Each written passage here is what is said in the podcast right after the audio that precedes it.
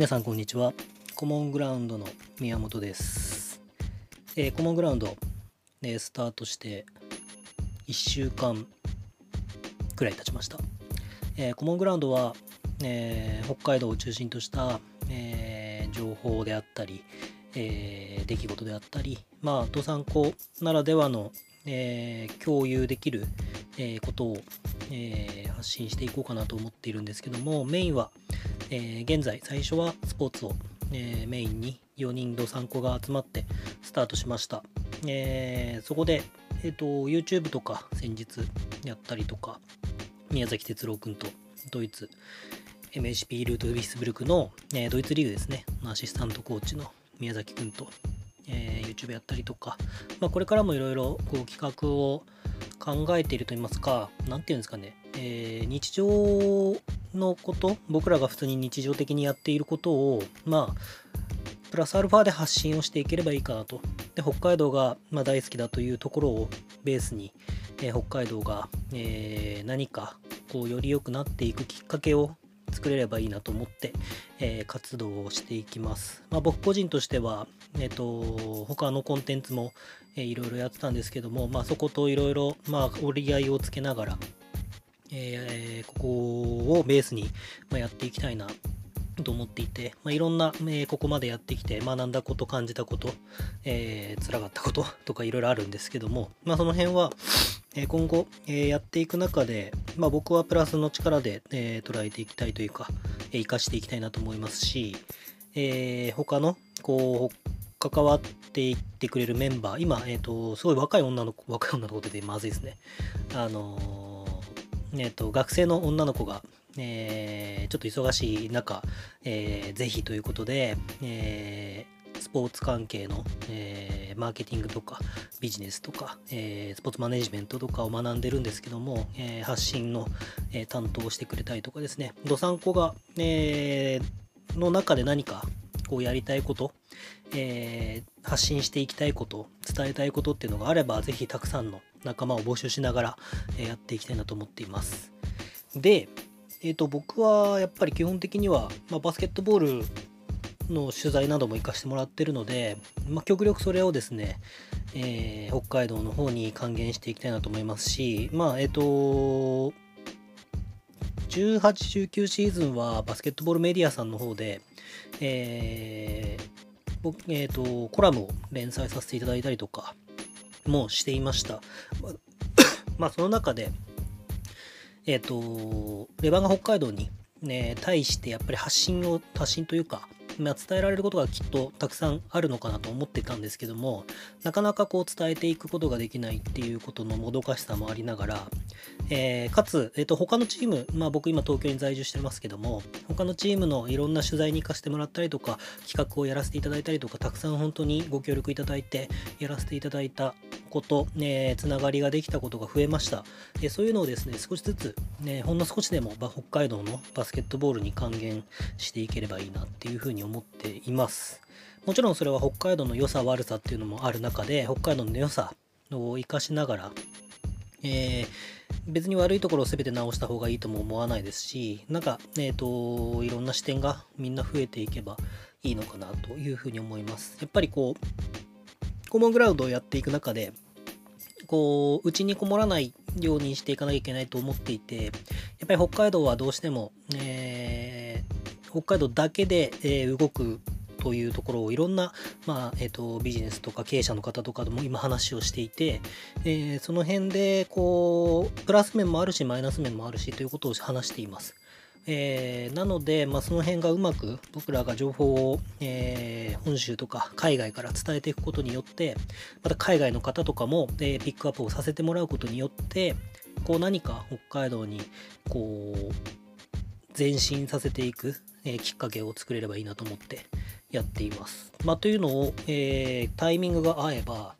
えっと発起人というか、えースタートアップメンバーになった4人で、えー活動というか YouTube みたいなものをやっていきたいなと思ってるんですけども、まあ、今回はちょっとそこを軽く触れさせていただきましたで今日は、まあ、僕バスケットボールを、まあ、メインにやっているところがあるので、えっと先日、えーさっきも言った宮崎哲郎君と、えー秋田対北海道の試合の、まあ、分析といいますか、レビューをしたので、ちょっと宮崎くんが忙しくて、えー、プレビュー、ん？えっ、ー、と、ですか、えっ、ー、と、ゲーム後の、えー、ものはちょっと収録ができないので、僕の方で簡単に、まあ、ゲームをちょっと振り返ってみたりとか、えっ、と、秋田の、え方で取材をさせていただいて、レバンガ北海道の宮永ヘッドコーチと橋本選手の、えー、コメントも、えー、いただいた、えー、拾ったものを、えっ、と、エクストラパスというコンテンツの方に書かせていただきました。で、そちらもぜひ読んでいただきたいなと思うんですけれども、えっ、と、まあ、その中で、えっ、と、橋本選手が、これから今、レバンガ北海道を作っている段階で、えっ、と、まあ、いろんなスパイスが、こう、増えていけば面白くなっていくという話があり、それがすごく、僕としては心に刺さりました。で、そういう考えもなんか、橋本選手ならではなんだろうなってすごい感じていて、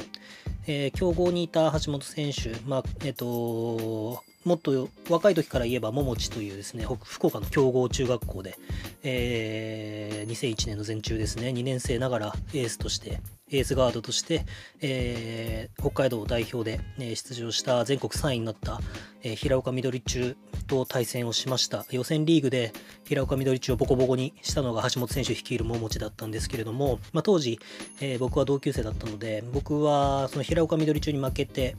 えー、全中に行けなくて引退をしました。でその友達だったメンバーに聞いてもちょっと橋本は別格だったとっ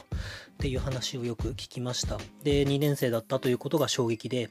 まあ、その中の、えーと、1人の平岡緑中のキャプテンで北海道先発で、その後東海大4から拓殖大学に進学した、えー、佐藤祐樹君は、えっ、ー、と、橋本、ね、あ前中のベスト8あ、ベスト5、月間バスケットボールが選ぶベスト5になったりとかしたんですけれども、おそらくですね、まあ、橋本は普通に選ばれてもよかった人材だと思います。で、まあ2年生だったからっていうとこもあって、まあその記事にもありましたけど、えっと、彼は、えー、予選リーグで平岡緑中と当たって、まあ、平岡緑中をボコボコにして、で、えっ、ー、と、決勝トーナメントでまた再戦を果たすんですけども、その途中で足を骨折してしまって、確か足だったと思いますけど、しまって、えっ、ー、と、再戦、ベスト4決めかな？の平岡緑戦には出ることができませんでした。で、まあ、彼が、えっ、ー、と、橋本のためにということで、えー、桃地中が、えー、全員で結束してっていう記事が月刊バスケットボールに上がっていて、先日、それこそ秋田に行った時に、えっ、と、あれですね、えっ、と、能代バスケミュージアムに行って月バス見てた時にその記事が載ってて懐かしいなと思って読んでたんですけれども、まあそんな縁もある、えー、橋本、北海道とですね、縁もある橋本選手が、えー、今キャプテンとしてレバンガにいるっていうのはすごく僕としても、こうなんか、こう期するものといいますか、こう、つながりがあるんだなっていうことを感じますし、まあ彼の言葉がすごく、まあ刺さったかつ、あと、その前に宮永ヘッドコーチがですね、えー、コメントで、ゲームプランは、えー、通り選手はやってくれた。まあ、ただ、その疲労の部分とか含めてっていうところを難しかったっていう話があって、えっ、ー、と、なんて言うんでしょうね、すごくこう引き締まった表情というか、もう、今日は素晴らしかったというところで、分析はおそらくその後するでしょうし、ただもう次に向かっていかなくてはいけないっていうすごく引き締まった表情で宮永ヘッドコーチが会見に向かっていたのがすごく印象的でした。で、すごくそこの2人、えー、まあ、選手のキャプテンとヘッドコーチ、まあ、アシスタントコーチ含めた多分スタッフ陣の中でのコミュニケーションがすごく取れていて、かつ外国籍ともおそらくかなりコミュニケーションが取れているのかなっていうのをすごく感じて、まあ、今レバンが北海道がすごく好調な理由はそこにあるんだろうなっていうふうにまあ、感じました。まあ、なので、こうレバンガ北海道がここから1つ2つステップアップしていくために僕らも何か、えー、できればいいと思いますし、まあ、レバンガ北海道の情報をですね、えー、ポツポツとこう発信もしていけたらなと思っています。でまあ、そんな秋田戦なんですけども、簡単に振り返っていくと、非常に、えー、いい前半を、えー、戦いました。EFG パーセンテージっていうそのシュート効率っていうのがあるんですけども、えっ、ー、と、10%ぐらい、えー、差をつけてレバンガが折り返して、まあ、基本的には前半は、えー、北海道ペースで、えー、ことが進んでいたのかなっていうふうに思います。また、ファストブレイクがですね、非常によく出て、えー、得点の割合、シュートの割合ですね、2ポイントと3ポイントの割合みたいのも、2ポイントが北海道は70%で、えー、3ポイントが30%で、ファストブレイクで加点した得点の36点前半取りましたけど、そのうちの、えファストブレイクで加点した割合が27.78%ということで、えー、かなりですね、えー、いいバランスで得点を取っていったんじゃないかなと思います。ただ、まあ、試合を連れていく、進んでいく中で、まあ、秋田の前田ヘッドコーチが言ってたんですけど、まあ、プランを変えたと、まあ、アジャストですね、をして、まあ、秋田のやり方ではないやり方で、レバンガ北海道と戦ったと。でそれはまあレバンガ北海道が今、えー、記事にも書いたんですけども、ペイントタッチしてコーナー、えー、もしくはウイングだったりとかっていうのにはたいて、スリーポイントを積極的に打っていくというスタイルの中で、まあ、秋田がどうしてもそれに対応しきれない。ということで、まあ、秋田が、えー、なんていうんですかね、こう自分たちのやり方を一旦しまって、えー、バスケットボールを展開して、レバンガ北海道に勝つことまあ、日本一を秋田は目指しているので、まあ、そこの目標値っていうのは今秋田と北海道ではちょっと違うと思うので、えーと、それを単純に比べることもできないですし、えー、別にいい悪いでもないと思うんですけどもなのでそこでまあ秋田としては何が何でも北海道戦を落としてはいけないと。上位の川崎とかと一勝いっぱいをした中でっていうところの判断だと思いますし、それを遂行した選手たちは素晴らしかったんだと思います。なんか、だからもう試合を見てても、徐々に徐々にこう飽きたペースになっていく。3クォーターの入りは、すごくレバンガがうまくポンポンいったんですけども、あれはどちらかというと、えっ、ー、と、レバンガ北海道がすごく良かったというよりは、秋田が単純に何かちょっとリズムを崩してしまった。まあ、アジャストに時間がかかったっていう意味捉えていいと思うんですけども、そのアジャストをしてる間に試合を決めれなかったっていうところも、まあ、レバンガの、まあ、ちょっと一つ試合を落としてしまったポイントだったのかなとは思いますし、あの疲労の部分が非常にピックアップされますけども、もちろんそれは、えー、ピックアップするべきポイントで、ただどうにもできないところなんですけども、その自分たちの流れでずっと試合を展開できれば、意外とこう疲労っていうのは感じないというか、えー、40分、あっという間の40分だったなみたいな感じで終わるんですけども、やっぱり最後の方に対してこう積み重ねで苦しい場面が増えていったりとかしていった、まあ、秋田がそれを、まあ、北海道苦しくしていったっていうところでは、すごく、えー、秋田に、えー、拍手をというか、えー、素晴らしい試合だったというところを、ねまあ、認めざるを得ないゲームだったのかなっていうふうに思います。まあ、6点差ですけども、まあ、正直、え6点以上の差はあったのかなと。ただ、えっと、この6点は必ずひっくり返せる6点でもあるのかなっていうふうに、え感じました。で、まあ、そんなレバンガ北海道が次戦うのは京都ハンナリーズなんですけども、ちょっとスタッツを、ま出してみて、まあ、京都ハンナリーズも決して、え、今、調子がいいクラブあ、調子がいいというか上位にいるクラブではないんですけれども、現在西地区で、えー、下から3番目の8位ですね。8勝22敗。で、まあ、勝ち数もレバンガよりも、ね、1つ少ないという状況で、えー、進んでるんですけども、えっ、と、レバンガはちょっともしかしたらやりにくいのかなっていうチームかなと思います。えっ、と、結構その、対戦相手に合わせていろいろやり方を変えられるというか、ちょっと序盤は外国籍が揃ってなくて、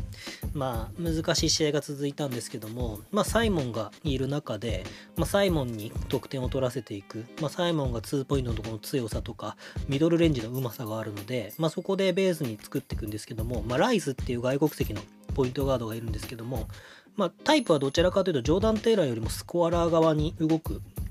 タイプなのかなと思っていて、まあ、そこがどういう風に作用するのかっていうのが非常に注目のポイント。まあ、マッチアップはおそらくテイラーとライスがするんだと思いますけども、多分その、レバンガにとって、えっ、ー、と、大阪多分まだやってないので、えっ、ー、と、純粋な外国籍のポイントガード同士がマッチアップするっていうのは初めての展開なのかなと思います。そこがどういう風に作用するのかっていうのは非常に見どころなところで、えーと、注目していきたい一つのポイントかなっていうふうに思います。ただ、まあ、その2人がまベースになる中で他の選手も非常にですね、えーと、経験のあるシューターが揃ってますし、えー、どういうふうにレバンガが正直ですね、バスケットボールを展開するのかっていうのをこう数字とか、ちょっと京都全部は見てないんですけども、見た中で結構難しいなって僕は感じていて、あの早い展開に持ち込めた方がおそらく京都は、えーと、苦手だと思います。なので最近レバンガ北海道はポゼッションが、まあ、80今、えー、平均がですね、えーと、と81.54のポゼッションで PPP 得点効率っていう1本シュート打ったら何点ぐらい入りますかっていう数字が0.944なんですね。ただこれは結構そのスリーポイントが入るか入らないかでだいぶそのレバンガは、ね、数値が試合によってばらけるチームなんですけども、えー、と京都は逆にそのサイモンとライスのところの2ポイントが、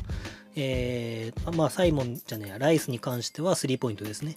でが入るかどうかでかなりこの PPP 得点効率が、えー、ばらけるんですけどもポゼッションに関してはほとんどレバンガと変わらない、えー、81.58まあ得点もほぼ変わらないですね。レバンガ77点台で京都が78点台。なんですね。で、まあ、P、京都の PPP 得点効率は0.965が平均です。で、本当にスタッツが非常に似ているチームで、じゃあどこで違うのかっていうと、えっと、スリーポイントの割合が、えー、レバンガ北海道は60、えー、39.99、えー、まあ大体40なんですね。えー、で、2ポイントのショットの割合が60%なんですけども、京都は、えー、2ポイントの割合が68%で、えー、3ポイントの割合が32%のチームです。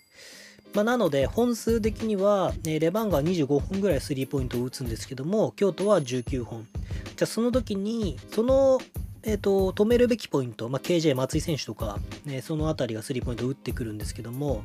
どこをどう止めるかっていうのはかなりそのレバンガにとって重要でただこのレバンガにとってこう重要と思われるどこをどう止めるのか、まあ、バスケットボールにおいてバスケットボールは得点を取り合うスポーツなので、えっと、0点に抑えることは不可能だと思います。どんなに弱いチームとやっても多分無理ですね。ミニバスとレバンガがやれば0になりますけど。えっと、なので、そういう中で、えっと、レバンガーの方が僕は分があるとは思う。難しい試合になるけど、レバンガの方が分があると思っていて、そこがレバンガのスカウティングチームの、えー、ところで、京都は正直そのスカウティング能力が決して高いというチームではない。ので、えっ、ー、と、オガヘッドコーチとか、その辺がかなり、えっ、ー、と、力、自分でやってる部分とか、アシスタントコーチから受けたところ自分で噛み砕いてるところがあると思うんですけども、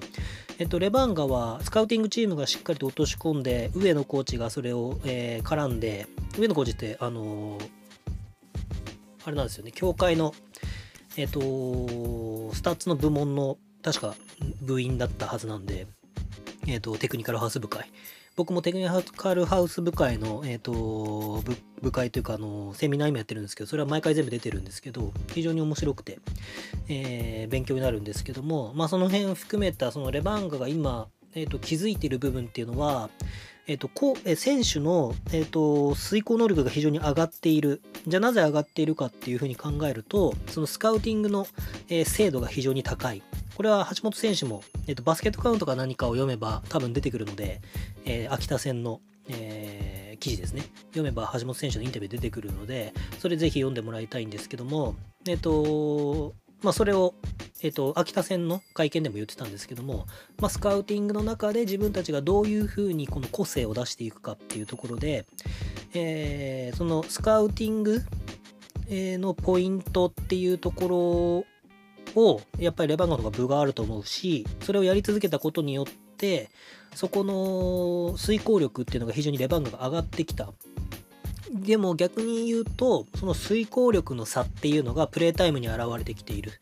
っていうところがあるので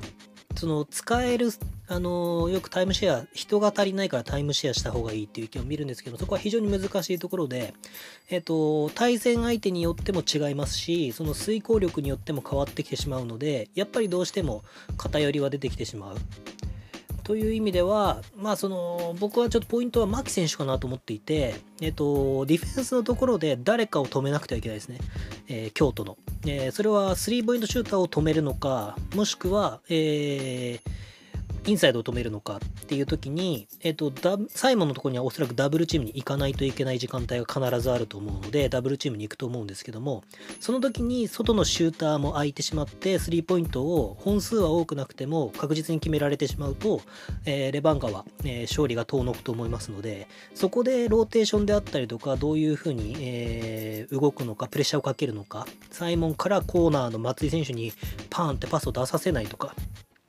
えー、もしくは三田選手とか久保田選手とかその辺に、えー、ライスもそうですけど、まあ、ライスは話すことはないと思うのでに、えーと、キックパスを出されてクローズアウトって言ってそのディフェンスにプレッシャーをかけに行くボールマンにプレッシャーをかけに行って慌てて詰めたところにドライブでカウンターを食らうみたいなことが出てくるとレバンガは非常に分が悪いと思うのでそのディフェンスの遂行能力ですよね。そこがかなり鍵を握るのかなと思います。まあそこで、えーとやっぱり優先順位としては、えー、高いのは、えー、橋本選手であったりとか、まあ、今山口選手もかなりやっぱり IQ が高いなと。ただ山口選手はまだそのレバンガのやりたいことまで詰めきれてないところはかなりポツポツ出てきててそこは秋田戦でもちょっと,、えーと、とローテしてしまったところはあるので、まあ、そこはやりながら彼は多分使いながら伸びていってもらいたいっていうところがあると思うんですけども、まあ、あとは本当に葛原選手中野選手がどれだけできるか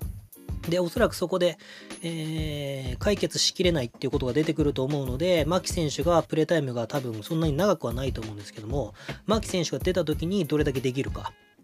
えー、田島選手はそれはできるんですけども、僕個人としては今田島選手はシュートが当たってきてるところもあるので、やっぱりディフェンスに負荷をかけたりとか、その、やっぱり小さくてかなり吹っ飛ばされるので、そういうところで体力を消耗してほしくないっていうのはあるので、その体を張ってくれるプレイヤーっていうのがベンチ、若手でどれだけ出てくるか、まあ桜井さんもそうですね。っていうところで、まあもしかしたら玉木選手もポイントポイントで使えるかもしれないんですけども、えーと、扱われるですね。かもしれないんですけどもそれをちゃんと遂行できるかっていうところが、まあ、鍵を握るのかなただそのチョイスとしては多分牧選手が今うんと、9番目とか8番目ぐらいのチョイスだと思うんですけどもそこの牧選手がこうそれをしっかり遂行してくれると多分レバンガーとしても安定感が出てくるのでゲームプランを遂行しやすくなってくると思います、まあ、なので注目としては僕は、えー、レバンガ北海道の牧選手にちょっと今回はプレータイムがあればですね、えー、注目したいなっていうふうに思っています、えー、本当にだからポイントとしては、えー、サイモンえー、をベースとした京都のオフェンス、えー、中心としたミドルジャンパー、ボールバックダウン、ポストプレーにに対してダブルチームをかけに行くと思う、えー、もしくはそこからパスがさばかれるってところのサイモンを止めるのかもしくはその周りを止めるのかサイモンにだけやられるのか。それともサイモンを止めてサイモンを苦しくさせて苦しいパスを出させてシュートをずらすのかとか。その戦略っていうのが多分目に見えて出てくると思うのでそこに注目してみたいなと思います。えータイミングが合えばですね、またいろんな配信とかをしていきたいなと思うんですけども、えっと、僕はバスケットボールに一応関わってる人間なので、まあ、取材とかも行かせてもらう中で、うんと、有益かどうかはわからないですけども、このような情報をですね、えー、北海道に向けて発信していきたいなと思ったので、ポッドキャストの方で、えー、これからも配信をしていければなと思います。えー、10分ぐらいでね、10分15分ぐらいで短くまとめたいなと思っているので、えー、ぜひ、えー、聞いていただいて、えー、感想なり、皆さんの意見なりをいただければと思います。今回はちょっと、えー、最初の入りの部分もあったので、20分超えちゃいましたけども、えー、ぜひ、えー、何か意見、えー、とかあれば、えー、Twitter なり、えー、ウェブサイトの方でいただければと思いますので、えー、みんなで応援していければと思います。それでは、えー、聞いていただきありがとうございました。また次回もよろしくお願いします。